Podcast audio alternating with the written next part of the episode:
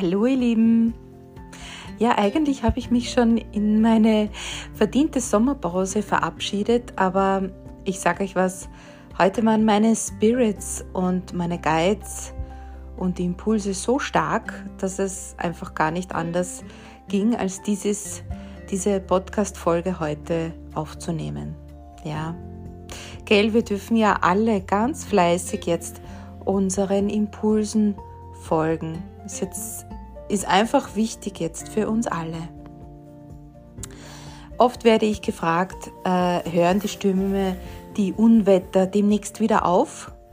Nein, ja, die Erde, die wird sich jetzt, also solange sich der Uranus im Stiertierkreiszeichen befindet, weil Uranus sind gleich Stürme, Unwetter und, Entschuldigung, und Katastrophen. Und Uranus ist dem Luftelement zugeordnet. Ja? Und dieser befindet sich im Stiertierkreiszeichen und Stier ist gleich dem Erdelement zugeordnet, also der Erde.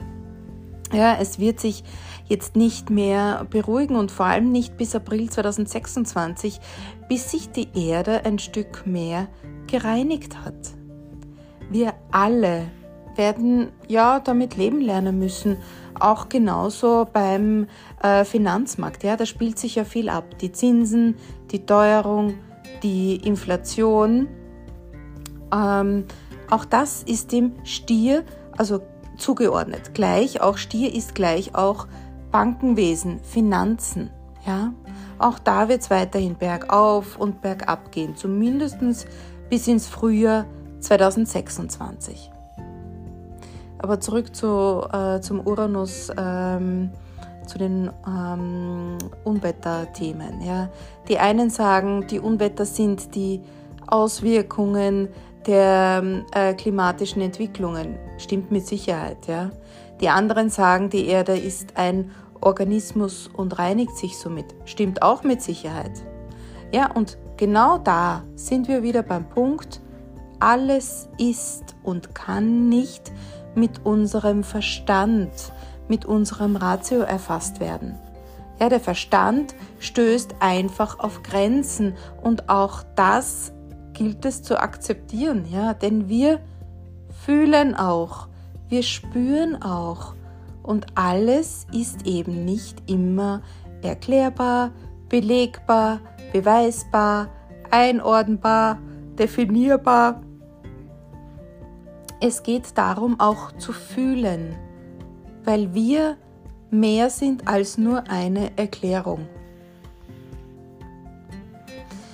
Wir spüren und wir fühlen auch. Und da sind wir auch genau beim nächsten Thema, nämlich vom Saturn im Fische-Tierkreiszeichen. Zuletzt hatten wir ja Saturn im Wassermann, so als kleine Erzählung noch, der ja mit den beschränkten Freiheiten und mit den Corona-Beschränkungen einherging. Ich habe dazu ein paar Artikel verfasst und habe genau auch das Ende der Beschränkungen richtig gedeutet und prophezeit. Nur in der Gesellschaft, in der ich mich zu diesem Zeitpunkt noch bewegt habe, wollte davon einfach niemand etwas hören oder abdrucken oder etwas bringen. Ja, ist schon vergangen, ist schon vorbei. Aber jetzt geht es ähm, mit dem Saturn im Fische-Tierkreiszeichen für alle darum, der sich, Entschuldigung, der sich übrigens bis Februar 2026 darin aufhält, der uns verdeutlicht, also viele hatten dadurch, dass sie äh, vieles im materiellen Konsum kompensiert haben, und das jetzt im Zuge der Teuerung nicht mehr so leicht oder womöglich gar nicht mehr durch die Inflation, durch die Teuerung möglich ist, fehlt ihnen etwas. Was ich sagen möchte, in der Astroszene spricht man von der großen Depression. Ja, so drastisch würde ich es nicht ausdrücken, denn hinter jeder Krise steckt auch eine Chance. Ja, und diese Chance, die gilt es zu erkennen und aufzugreifen, nämlich den Halt, den inneren Halt, nicht mehr im Konsum zu suchen, sondern in der eigenen Anbindung, in der Liebe zu sich selbst zu finden. Ja, dem geht natürlich voraus, ähm, dass man sich auch ein bisschen mehr mit sich selbst beschäftigt, beschäftigen darf, soll, muss, kann, wie auch immer, weil dem womöglich auch Ängste vorausgehen. Und da kommen wir wieder zur Frage, was macht dich glücklich? Was ist für dich Glück? Oder was ist für dich glücklich sein? Was gehört es da dazu? Was brauchst du da dazu? Das ist so eine starke Kraft.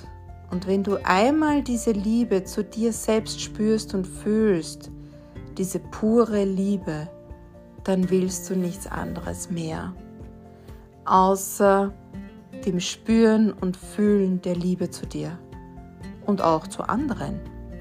Ja, da brauchst du nicht mehr dies oder das, weil du denkst, dann oder damit, dann bist du glücklich oder erst dann bist du zufriedener.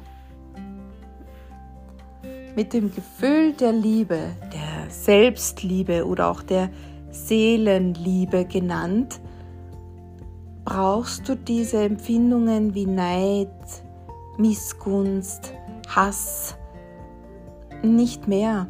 Ja, dann hat auch die Polarisierung keinen Platz mehr in deiner Wahrnehmung, in deiner Welt.